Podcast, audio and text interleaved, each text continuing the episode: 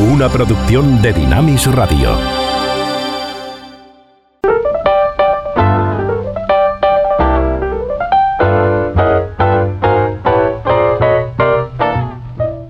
Hay momentos en el viaje de nuestra vida que somos particularmente conscientes de nuestra gran debilidad. Y es entonces cuando buscamos eh, la fuerza como un medio y un método de intentar afirmarnos.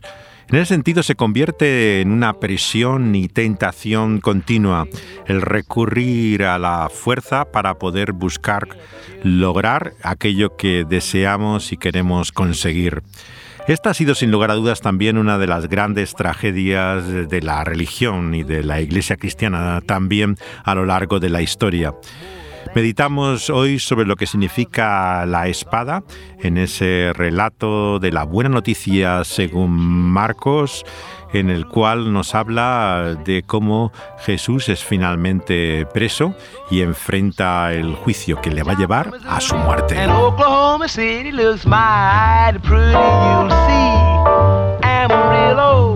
Es por eso que en este capítulo 14 del Evangelio de Marcos se une tanto el relato de la traición de Judas como el de la tentación y negación que hace Pedro de Jesús mismo, mostrando su debilidad.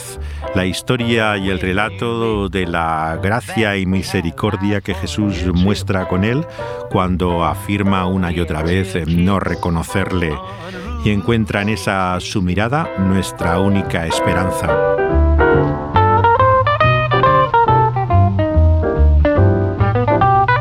La canción de Barbácara, Dios dame fuerzas, adquiere una singular autenticidad también en la voz de Elvis Costello.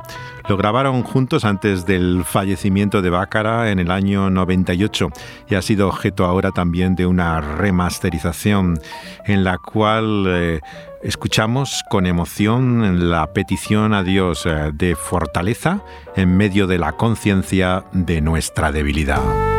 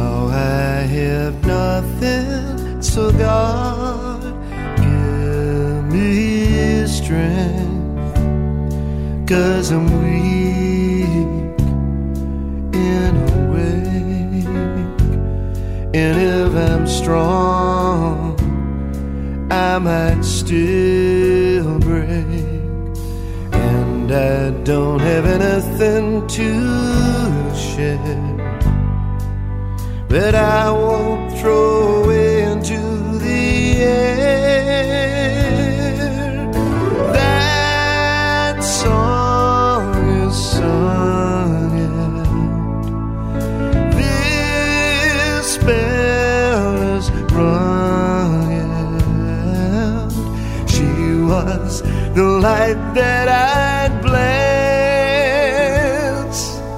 She took my last chance of happiness. So God give me strength. God give me strength. Maravilloso, Dios, dame fuerzas. Aunque la experiencia que inspira a esta canción es sin lugar a dudas la desolación y decepción ante una ruptura sentimental, nos hace recordar también esa conciencia de debilidad que explica la caída de Pedro. Es un poco trágico, claro, que se le conozca más por su negación que por la manera en la cual tan fielmente vivió. En este relato del Evangelio de Marcos, capítulo 14, los versículos 66 al 72, vemos que lo hace tres veces, tal y como Jesús se lo había dicho de antemano. En primer lugar, una chica que es una criada, una siervo, piensa que ha visto a Pedro antes, probablemente cuando estaba con los discípulos en el templo o en algún momento en aquella semana Pedro lo niega delante de ella, intentando encubrir su relación con Jesús. A continuación eh, vemos que eh, ella apela también a otros diciendo, este estaba con ellos, dice en el versículo 70, pero Pedro continúa negándole. Su acento verdaderamente le traiciona y por eso acaban diciendo tú eres Galileo, uno de los discípulos en el versículo 70, y él entonces empieza a maldecir, negando una y otra vez que conociera a Jesús. Y entonces viene el sonido del gallo que trae a la memoria de Pedro las palabras de Jesús, de cómo le negaría tres veces antes de que el gallo sonara. Lo que queda son sus amargas lágrimas.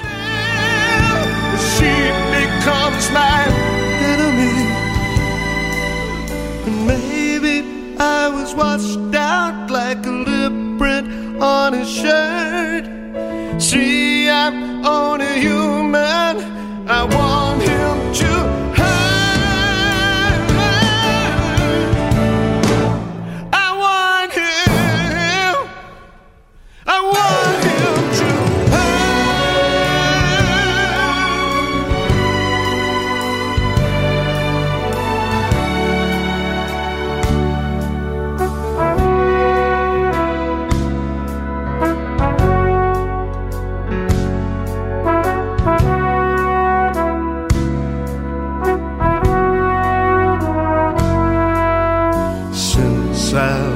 The power to pretend that there could ever be a happy ending.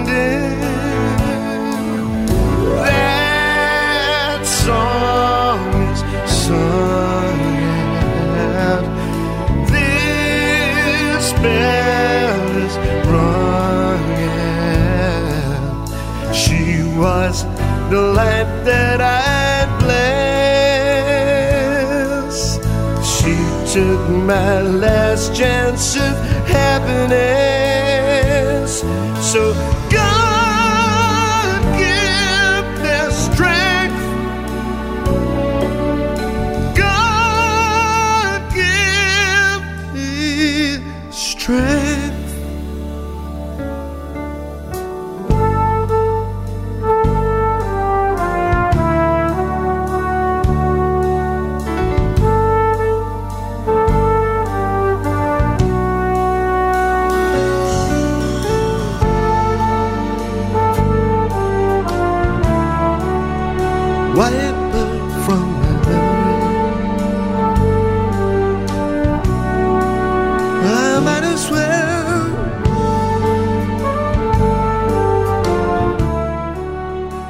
Sensación de vulnerabilidad y debilidad también está en una artista claramente creyente. Ella comenzó su carrera como Leslie Phillips eh, y grabó discos inspirados por su fe cristiana los primeros años. Eh, ahora tiene 61, ha estado casada con T-Bone Barnett eh, y cambió su nombre y su carrera a partir de entonces, en que es conocida con el nombre de Sam, Sam Phillips, que no es su nombre auténtico. Ha estado haciendo incluso incursiones en el cine en todo este tiempo como en la serie de Die Hard, en la entrega del año 95 que hace de una terrorista, o componiendo mucha música para series, Las chicas de Gilmore, ahora también la maravillosa Mrs. Maisel también ha hecho música de ella.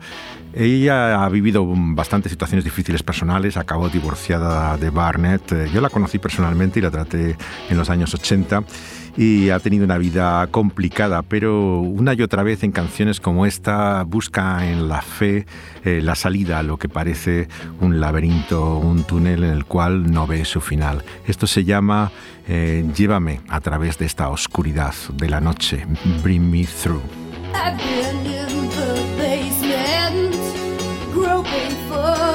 light.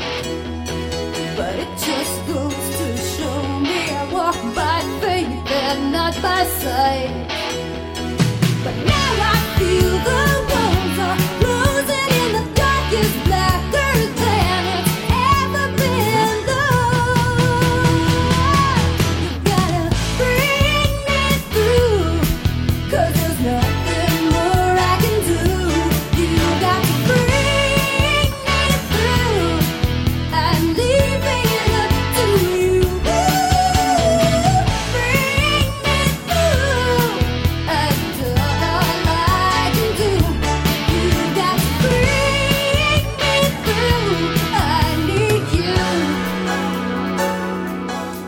Maravillosa la voz de Leslie Phillips, la llamaban la Cindy Lauper cristiana por esta voz tan peculiar. Era una de mis preferidas, la puse mucho en la radio, sus primeros discos.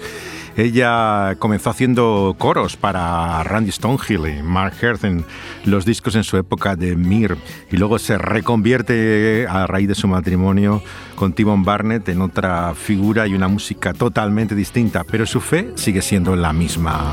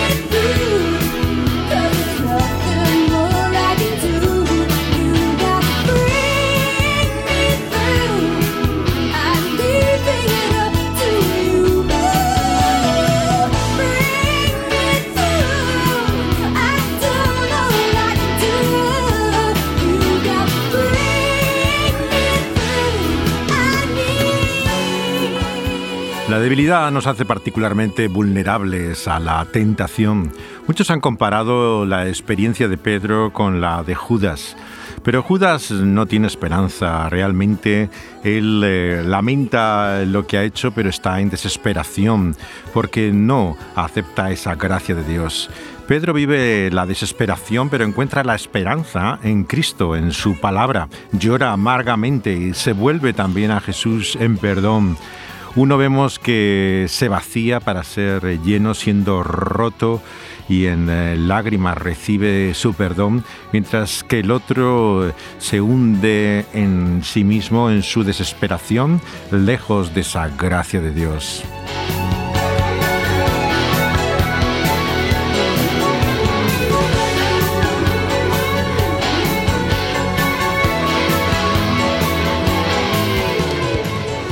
Estamos en esos momentos solemnes del Evangelio según Marcos en que Jesús es ya detenido, eh, arrestado en este capítulo 14 y se enfrenta a su pasión. Una pasión que ha inspirado tantas obras musicales a lo largo de la historia, pero no solamente la música clásica, también la contemporánea. Así, el primer álbum del grupo REM, eh, vemos que ni más ni menos que tiene una canción sobre la pasión de Jesús. No es sorprendente si conocemos el trasfondo de Michael Stipe. Él proviene de una familia con muchos pastores y ministros metodistas. Él eh, se ha educado en un medio muy cercano a la iglesia lo que ocurre es que su experiencia adolescente le alejó de ella, así como también su orientación homosexual, pero ha mantenido también mucha relación con su madre, que es una profunda creyente, y esto se ve reflejado desde su primer álbum en los años 80, en Marmor, aparece esta canción sobre la pasión.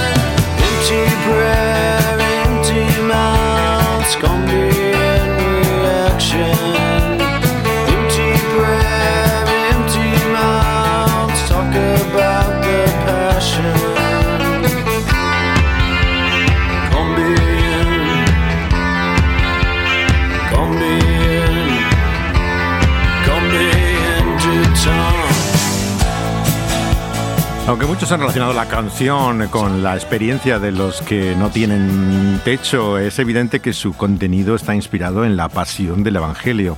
Habla de oraciones vacías, palabras huecas que no pueden llevar el peso del mundo. Estoy hablando de la pasión, talk about the passion. Quien no ve aquí la referencia a su origen en el Evangelio es que no entiende nada de lo que esta canción habla.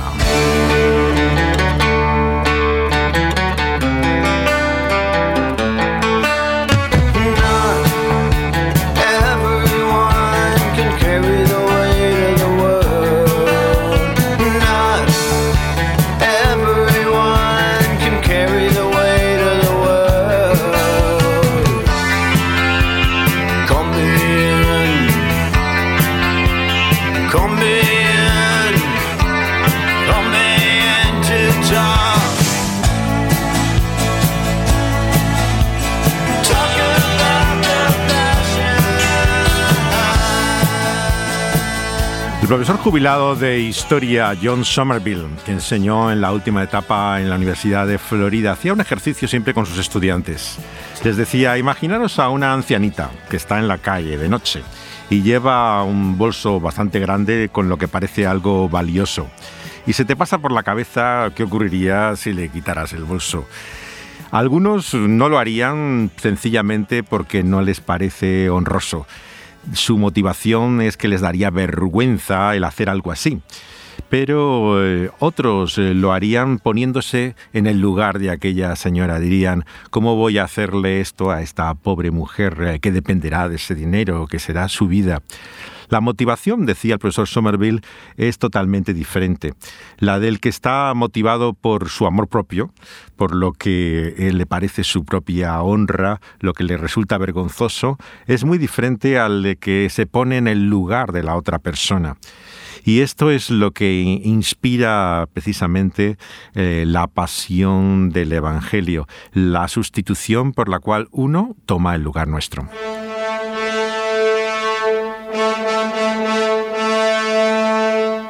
Jesús habla en el Evangelio y como estamos viendo aquí en el relato de Marcos de un reino. Él ha venido a traer el reino de los cielos, el reino de Dios. Pero la pregunta que hoy nos hacemos y Jesús mismo responde en el momento de su arresto en el huerto es que no vendrá por la espada, no es por la fuerza y el poder de los reinos de este mundo este es el dilema al que se enfrenta históricamente también el personaje de Cromwell, del que vamos a hablar hoy a raíz de la magnífica película que hubo el año 70 en Gran Bretaña dirigida por Ken Hughes. En ella vemos todo el dilema de Oliver Cromwell eh, con las fuerzas del Parlamento enfrentados al rey de Inglaterra, pero eh, inspirado fundamentalmente por su fe y deseo de ver establecido el reino de Dios en este mundo. Este es el comienzo de la película con un magnífico Richard Harris como Cromwell. Confiábamos en convencer a vuestro marido de que desistiera de trasladarse a América, señora. Yo creía que conocíais mejor a Oliver, señor Pym. No ha sido una decisión fácil, John. Esta es mi patria, mi tierra. Dios me ha favorecido aquí. Entonces, ¿por qué os marcháis? Tengo una familia, señor Ayton.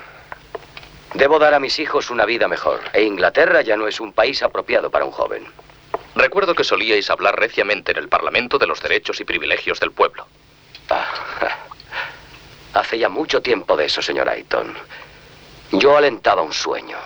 Una gran nación, próspera, con temor a Dios, leyes justas, fuerte y respetada en todo el mundo. Esa era la Inglaterra que yo soñaba.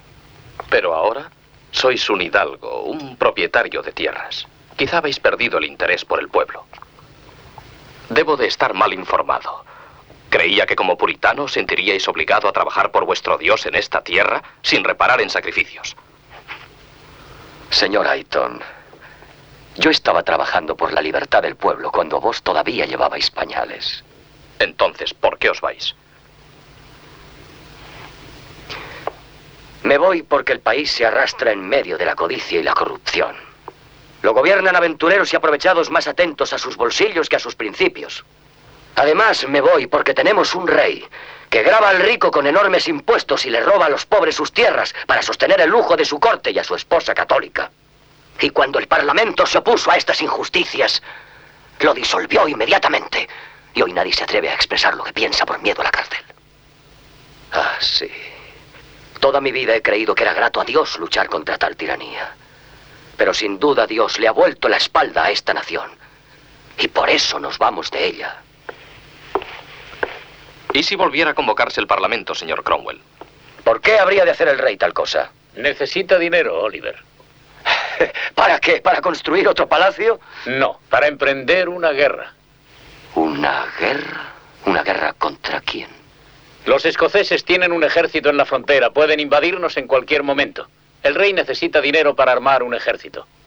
Oh, por un real decreto no se ha reunido el Parlamento desde hace 12 años y ahora el rey necesita dinero. Una vez reunido el Parlamento, será de nuestra potestad cambiar toda la estructura del gobierno de esta nación.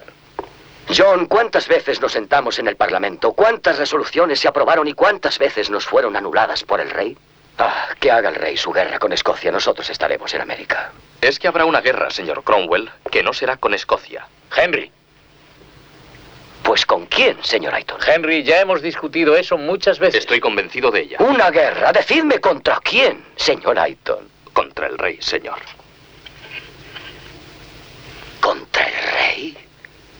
¿Queréis decir una guerra civil? ¿En Inglaterra? No conocéis el modo de ser de esta nación. Tales cosas no pueden ocurrir aquí. Yo opino que ya debiera haber ocurrido. No consiento que se hable así en mi casa. Sin embargo, es de lo que más se habla por ahí en estos días. Pues son conversaciones de traidores que yo no puedo tolerar bajo mi techo. En una época estabais contra el rey y no os recatabais de decirlo. Es cierto que muchas cosas del rey me indignan. No obstante, no me alzaré en armas contra él y me opondré a movimientos de esa clase. En esta causa Dios guiará nuestras espadas. es curioso, señor Ayton. Todo el que se lanza a una guerra cree que Dios está de su parte. Y Dios debe de preguntarse a menudo quién es el que está con él. Buenas noches, señor. Si os he ofendido, os ruego que me perdonéis. En un hombre joven como vos es natural creerse capaz de cambiar el mundo. El mundo no, señor. Solo Inglaterra. Tremendo el diálogo inicial de la película del año 70, mucho mejor a la más reciente, Matar al Rey, en la cual hace Tim Roth de Cromwell y que comienza en un lugar completamente distinto, en medio ya de esa guerra civil, mientras que aquí eh, le ves en un momento de madurez, ¿no? que está planteándose como tantos puritanos el viaje a América porque Inglaterra es un caso perdido con el rey Carlos I. Él, Cromwell, es interesante que es un devoto puritano, eh, pero claramente eh, buscando introducir la, libertad eh, por medio del Parlamento que constituiría casi el, el principio republicano, ¿no? lo que podía haber cambiado toda la historia de Gran Bretaña. Es una época fascinante y ha sido caricaturizado con frecuencia el personaje de Cromwell, muy poco entendido. Curiosamente, en los últimos años, una escritora católica eh, que eh, ha hecho una de las más grandes biografías de Cromwell ha mostrado realmente cómo no se ha entendido mucho su papel eh, de, en la historia. Él era un magistrado, pero que se había retirado ya al campo después de haber estado en el Parlamento y había entrado en conflicto con el rey Carlos I acerca de la tierra que había sido dada a terratenientes, pero sobre todo la introducción de lo que él consideraba rituales papistas en la iglesia anglicana, a la cual los puritanos enfrentan intentando reformarla, llevarla al modelo bíblico. Y ahí surge realmente el conflicto. Eh, hasta dónde llegar por la fuerza, por el uso de las armas, a establecer ese cambio y esa reforma. La base que encontraba alguien como Cromwell era Romanos 13, en la cual el apóstol Pablo muestra en esta enseñanza que el magistrado tiene también la espada, y esa era la autoridad que pretendía tener Cromwell para eh, hacer la, la guerra. La cuestión es que se enfrenta, claro, al rey eh, establecido y eh, entra en un episodio de guerra civil insólito en la historia británica, con un enorme conflicto como han oído tanto en Escocia como en Irlanda. donde se enfrenta a Cromwell también de una forma que ha sido particularmente vilipendiada a lo largo de la, de la historia. Este es otro momento de esta maravillosa película de 1970 eh, que está eh, dirigida por Ken Hughes y que tiene como protagonista a Richard Harris. Buenos días, señor. Buenos días, señora Cromwell. Señor, ¿tenéis noticias de mi marido? Eso está en manos de Dios, señora Carter. ¿Y en las del rey? Sí. Oremos. Dios Todopoderoso, dirige tu mirada a esta tu casa y a tus humildes siervos. Concédenos el espíritu de tu gracia por Jesucristo nuestro Señor. Amén. ¿Quién ha hecho eso? Responded, ¿quién ha sido el que ha hecho eso? Obedece a un edicto, señor, cursado por el propio arzobispo y por orden del rey. ¿Con que por orden del rey? ¿Acaso no es protestante la Iglesia de Inglaterra? Quiere convertir el rey, la casa de Dios, en un templo católico. Señor Cromwell, os lo suplico. Se ha creído el rey que a Dios se le puede comprar con oro, joyas y baratijas doradas. Yo sé únicamente que he recibido instrucciones. Es que ese rey ha olvidado la reforma. Señor Cromwell. Fuera toda esta idolatría papal, fuera estos símbolos de Roma. ¿No dijo el Señor a Moisés, no harás para ti imagen alguna esculpida? Ni te postrarás ante ella. ¿Es que ha olvidado ya ese rey la Inquisición? ¿Es que la Iglesia Católica Romana se ha asentado en Westminster? Tremendo, uno de los discursos más importantes de la película, el que hace en la iglesia cuando descubre simplemente una cruz desnuda eh, que había sobre un altar, una práctica que no era eh, propia de la iglesia tras la reforma, eh, donde vemos que lo que ocupa el lugar del centro no es el altar y las imágenes, sino la palabra divina.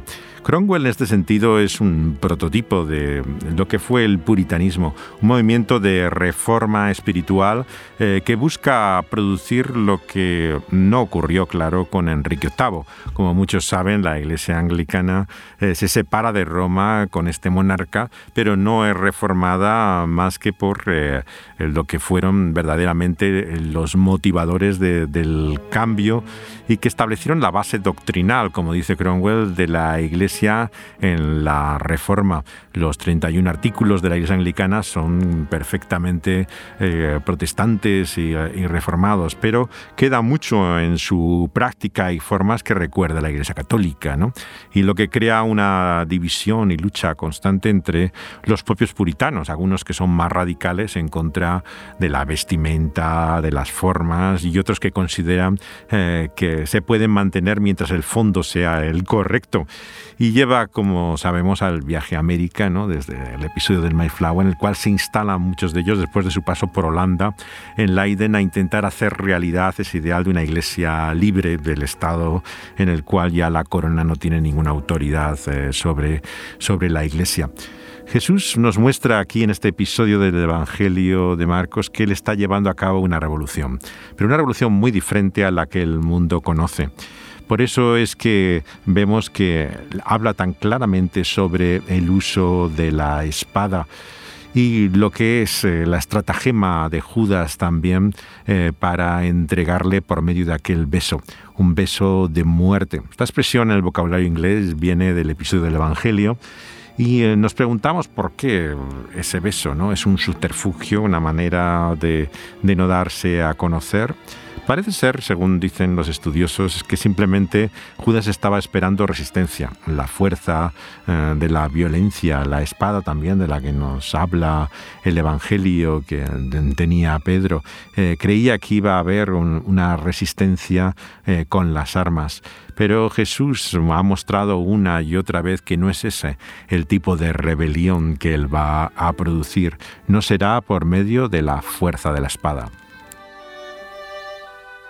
Tengo la convicción, Majestad, de que Inglaterra debe avanzar hacia una forma más equitativa de gobierno, basada en una representación auténtica de un pueblo libre. Tal institución tiene el nombre de democracia, señor. La democracia, señor... Cromwell, señor. La democracia, señor Cromwell, era una bufonada griega basada en la descabellada teoría de que existen posibilidades extraordinarias entre las gentes más ordinarias. Son esas gentes que vos llamáis ordinarias las que primero darían sus vidas en defensa de vuestro reino. Y precisamente por ser ordinarias, prefieren que se les consulte y no que se les ordene. Vos sabéis, como yo, que ahora mismo los rebeldes escoceses invaden nuestro suelo sin que una sola espada inglesa se haya alzado contra ellos. Por eso os ruego que enterremos ahora nuestras diferencias para defender nuestra iglesia y nuestro reino. Los escoceses invaden nuestro suelo y por esa razón todo se vuelve urgencia y alarma. En los últimos 12 meses nuestros colonos en Irlanda han sido asesinados, nuestras iglesias profanadas, nuestro clero perseguido. La corona se ha mostrado apática en defender allá nuestra iglesia y nuestro reino, Señor. Y bien sabe Dios que tan dispuesto estoy a empuñar la espada contra Roma como contra los escoceses. ¿Tenéis quizá la pretensión de que le declare la guerra a todo el orbe católico, señor Cromwell? Vuestro deber es defender nuestra iglesia, Majestad. Estamos hablando ahora de una cuestión de política internacional. ¿Estáis seguros, señor, de que no se trata más bien de una cuestión doméstica. ¿Cómo os atrevéis? Debo recordaros, señor, que estáis hablando a vuestro rey. Señor Cromwell, sois un impertinente. Ciertas cosas nos hacen olvidar los buenos modales, señor. El catolicismo es algo más que una religión, es una fuerza política. En consecuencia, estoy convencido de que no habrá paz en Irlanda hasta que la Iglesia católica sea aplastada.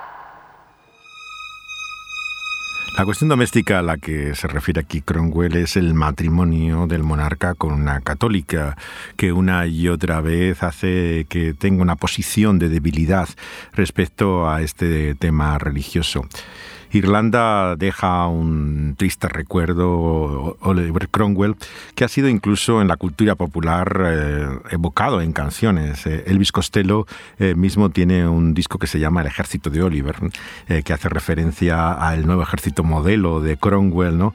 que es todavía recordado en, en Irlanda. Los Pokes, el famoso grupo también irlandés, solía interpretar también una canción de Terry Boots y Ron Cabana, en la cual le maldecía a Oliver Cromwell por violar a la madre patria y esperaba que se pudriera en el infierno por los horrores que nos mandó. Eh, vemos una extraña combinación, claro, de, fe y violencia en él. De él es la famosa frase de eh, mantener las oraciones pero tener seca la pólvora, unidas ambas cosas en su visión de un ejército que atacaba cantando salmos. ¿no?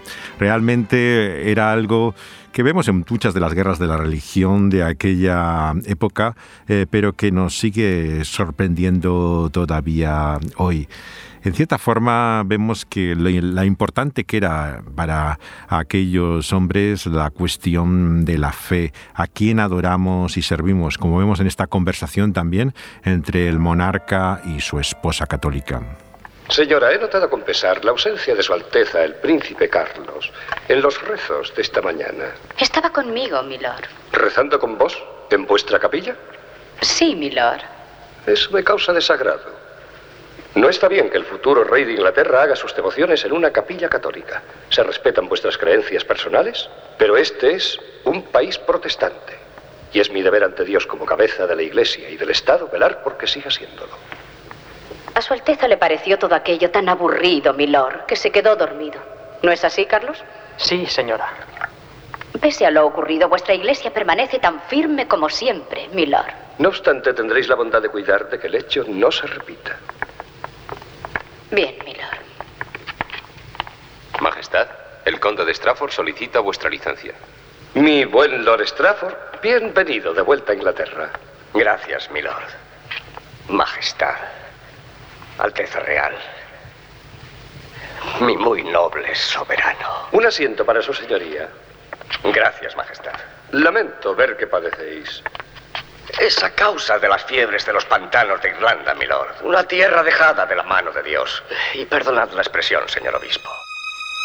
Una tierra dejada de la mano de Dios. ¿Dónde está Dios en medio de todas las guerras y conflictos?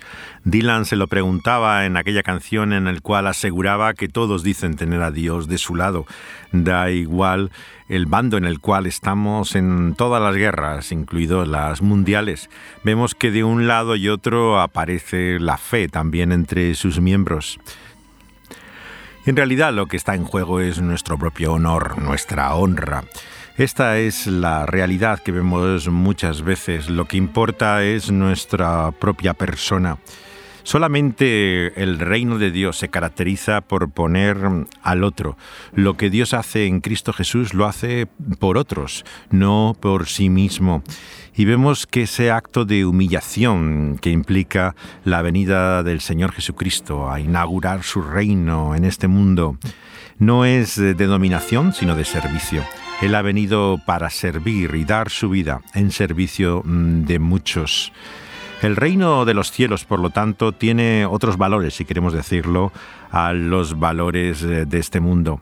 El reino, en cierta forma, podríamos decir que es la administración, o sea, lo que caracteriza determinada eh, forma ejecutiva ¿no? de, de gobierno, sea en una empresa o en el Estado. Todas tienen ciertos valores, lo que consideran importante y prioritario y lo que es secundario. Y el reino de Dios, nos está diciendo Jesús, tiene otros valores totalmente distintos. De tal forma que podríamos decir que lo que desprecia al mundo es lo que caracteriza el reino de Dios. Sí, eh, Jesús, como dice en el Evangelio de Lucas, vemos que en los reinos de este mundo pone en evidencia que lo que buscan es el poder, el dinero, o el éxito, el reconocimiento. Lo que para Dios importa, eh, vemos que implica en su sacrificio debilidad, pobreza, sufrimiento, rechazo. Evidentemente algo muy distinto a lo que muchas veces se presenta como eh, la pugna y la lucha por el poder, aun utilizando a Dios como excusa y justificante. Nos hubiéramos llamado Lord Strafford si la situación aquí no hubiese requerido la máxima urgencia. Sabréis sin duda que los rebeldes escoceses marchan sobre Newcastle. Sí, milord. Vapulead a esos bárbaros hasta que entren en razón. Y respecto a Irlanda, milord. Eh, ya os encargaréis de ella a su debido tiempo. Ahora marchad con un ejército sobre Escocia. ¿Ejército? ¿Qué ejército? La mayor parte del vuestro se pudre en el fondo de los pantanos de Irlanda. Y lo poco que queda de él hace falta allí para mantener la ley y el orden. Levantaré entonces un segundo ejército. Me temo, Majestad, que eso sea más fácil decirlo que hacerlo. ¿Qué? Yo garantizo que puedo poner 3.000 hombres sobre las armas en menos de un mes. ¿Pero podréis garantizar su lealtad, milord? ¿Hay algún inglés que no desenvainaría su espada contra los enemigos del rey? Hay muchos más ingleses, milord Strafford, que antes desenvainarían sus espadas contra el rey. ¡Viva el cielo! ¿Quién es este impertinente que pronuncia esas palabras de traición ante vuestra majestad? Habéis estado ausente largo tiempo y aquí las cosas han cambiado mucho. Sí, eso estoy viendo. No obstante, me temo que Sir Edward haya dicho la verdad. Poner un ejército en pie de guerra contra los escoceses costaría un millón de libras y la corona no tiene tal cantidad. ¿Tenemos entonces que quedarnos cruzados de brazos? Convocaré al Parlamento y le pediré que arbitre los medios para obtener dinero. ¿El Parlamento? ¿El rey de Inglaterra? Pidiendo al pueblo con la gorra en la mano como si fuera... Un mendigo. Exacto, un mendigo. No tengo otra solución. Hacedlo, tomad el dinero. Vuestra Majestad será absuelto ante Dios y ante los hombres por semejante acción. Además, en caso de extrema necesidad para la nación, el rey no está sujeto a ninguna regla de gobierno y puede disponer de su poder a su albedrío. Poder. ¿Dónde está el poder de un rey sin un ejército? Os garantizo que formaré ese ejército y en el transcurso del verano habremos sometido a todo el reino. ¿Qué queréis decir? ¿Que tengo que declarar la guerra a mi propio pueblo? Sí. Antes de que él os la declare a vos. La historia de Cromwell interesa tanto precisamente porque es el conflicto ¿no? entre el monarca como la ley última. Recordemos las famosas palabras del rey francés, la ley es él, eh, a qué apela uno eh, como justicia o derecho. Y el principio del Parlamento inglés, que es el que está aquí en conflicto con el eh, monarca pero que vemos que hay ya una necesidad que produce una interdependencia y que acabará finalmente con el rey sometido a ese parlamento y cambiando el papel de la monarquía moderna en Europa en sus relaciones con el eh, poder establecido. Las revoluciones, al fin y al cabo, nos recuerda una y otra vez la historia. Básicamente eh, no cambia nada. Lo que está finalmente en juego es el poder, el dinero, es lo que las mantienen y lo que cambia son las personas que lo ejercen. Pero realmente vemos que el conflicto del eh, poder de los reinos de este mundo toma diferentes formas, pero lleva fundamentalmente siempre a lo mismo, al papel que tenemos cada uno de nosotros. Y el único cambio y transformación posible no lo puede hacer la espada, como dice Jesús.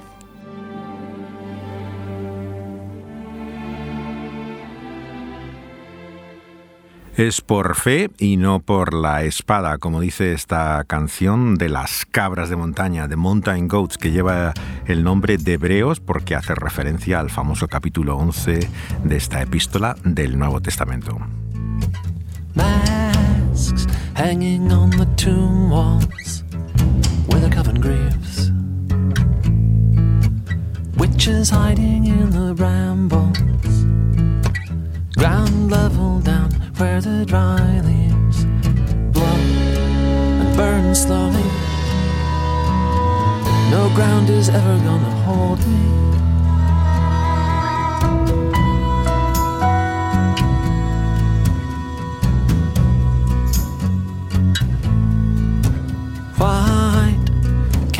In the manor where the curse takes hold. Bodies reassembling down where the worms crawl. Make your own friends when the world's gone cold. It gets dark, and then I feel certain I am going to rise again. If not by faith, then by the sword.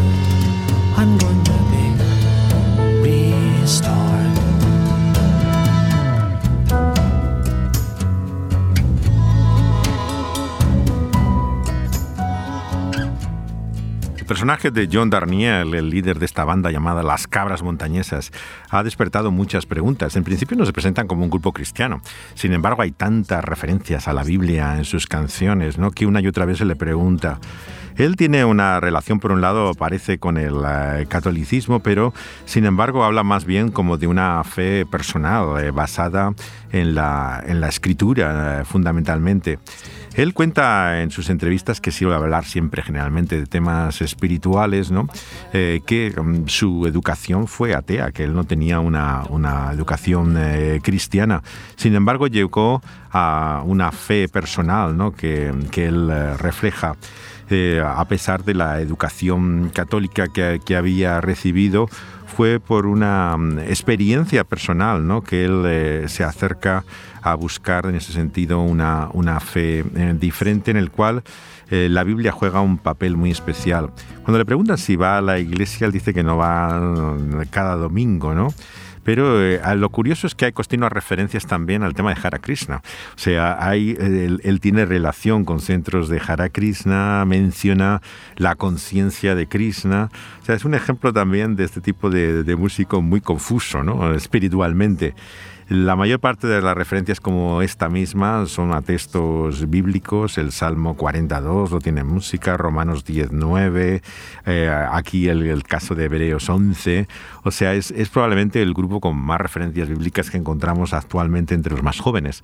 Sin embargo, no parecen reflejar una fe muy clara en el caso por lo menos de Darniado. Blood calls to blood as the hours draw down.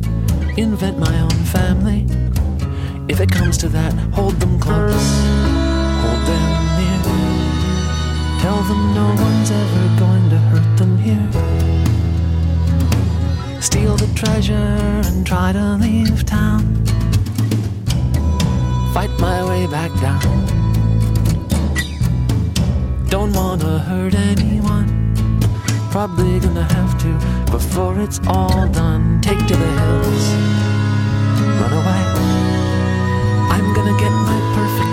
Back. If not by then by the sword. I'm going to be restored. Si Judas esperaba resistencia por parte de Jesús y sus discípulos, vemos que eh, este hombre anónimo que saca su espada, que según nos dice también otro de los evangelios, era Pedro, dice Juan, eh, corta la oreja mm, del siervo del sumo sacerdote. Pero nos preguntamos, ¿no somos también nosotros como Pedro? Cuando nos vemos en situaciones así, tomaríamos la mano alcanzando el puño de la espada. Nuestra tendencia es siempre mezclar el reino de este mundo, su búsqueda de poder, de dinero, de éxito, de reconocimiento, con algo de cristianismo, sin nada del sacrificio que Jesús nos muestra. Es El hombre de la espada, el título de la canción de un grupo cristiano sin lugar a dudas singular. Se llamaban Bernabé y fue una banda, digamos, que apuntaba por un lado al rock duro, aunque ellos no conocían al, a lo que sería la banda de la resurrección ya desde los años 70, pero nacen de ese trasfondo de lo que fue el movimiento de Jesús en, los 70 y que ya apunta a lo que fue la nueva ola, la New Wave de finales de los años 70, comienzos de los 80, con una chica de vocalista muy al estilo de las bandas de California de aquello entonces. Eh, se llamaba Nancy Yeoman, la chica.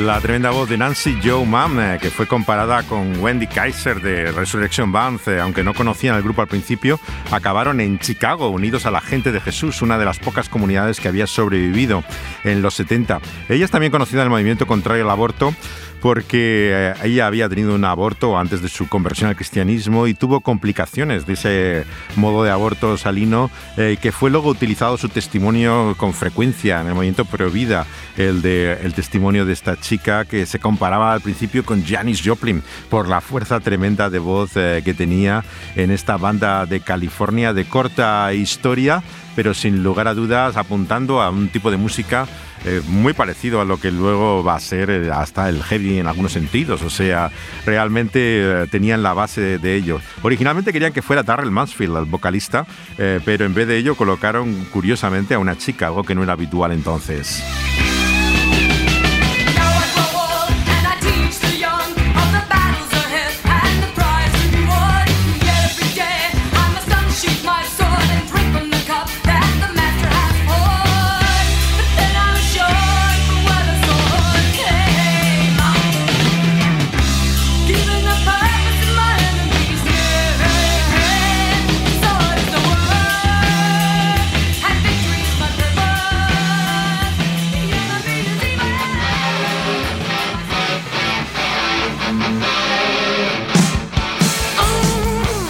Y acabamos duro de si la palabra es la espada, cantaba eh, la cantante de Bernabé. Estos son la Resurrection Band, con la que tantas veces fue comparado ella con Wendy y la voz de su marido Glenn Kaiser en una de estas canciones que refleja muy bien el sentido de este texto. Se llama El hombre militar, Military Man, y era una de esas canciones de, que surgió de allí, de la comunidad de la gente de Jesús de Chicago, que mostraba el enorme peso social de su visión del reino en contraposición al reino de poder de este mundo.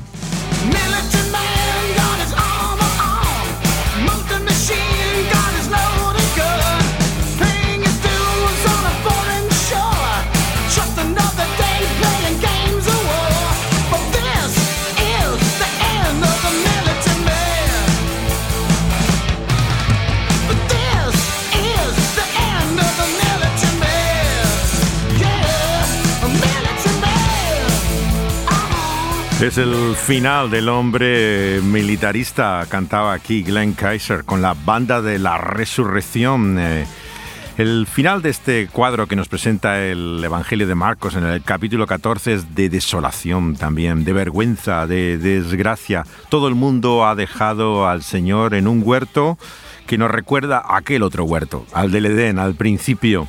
El hecho incluso de este joven que huye desnudo eh, nos muestra también este cuadro de desnudez con el cual en el Génesis comienza la historia de nuestra caída. Es como si no hubiera camino de vuelta a la presencia de Dios que va ese camino totalmente interceptado y obstaculizado por otra espada, la espada de ese ángel que con su justicia divina impide la vuelta atrás. Es por eso que tenemos que ver que solamente hay uno que se enfrenta a ese ángel, que sufre también en su espada y su muerte la única manera y camino de vuelta a Dios. Cristo Jesús, Él es el Cordero que ha venido a salvarnos. Él es el que, entregándose a la debilidad, la pobreza, el sufrimiento, el rechazo, Él padece en nuestro lugar lo que nosotros merecemos.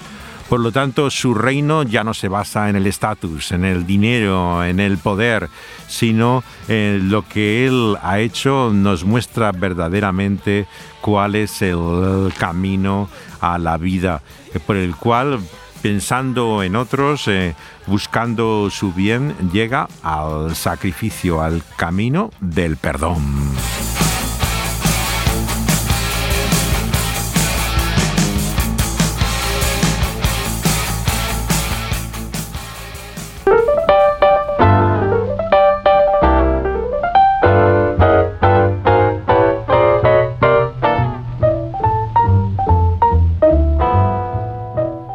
Seguiremos entrando en ese relato final del Evangelio de Marcos, de lo que parece un final que no va a ser más que un comienzo.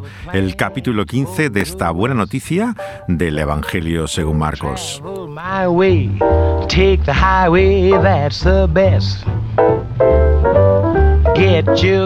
Será nuestra siguiente parada en esta ruta por los 66 libros de la Biblia, aproximándonos ya, acercándonos al final de este Evangelio de Marcos. Pueden escuchar todos los programas anteriores de este libro como de los anteriores que han precedido también en el libro de los libros este nuestro viaje por medio de las plataformas de podcast donde he subido una vez emitido por Dynamis Radio. Eh, ahí están cada fin de semana emitiéndose en vivo los programas y unas semanas después de su emisión aparecen en plataformas en que son subidas. Eh, está en la plataforma de SoundCloud, eh, de que la emisora tiene como el pulso de la vida en Evox también, y Spotify, una de las más populares, así como algunos de esta serie de marcos pueden encontrar una gran parte de ellos en YouTube también, pueden escucharlos después de su emisión.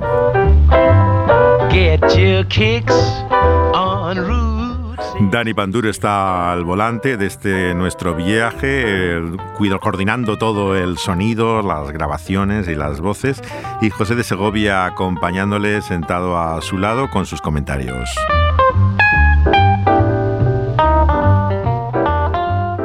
Hasta entonces les saludamos y les mandamos nuestros recuerdos con abrazos, besos o todo lo que quieran, por separado o junto.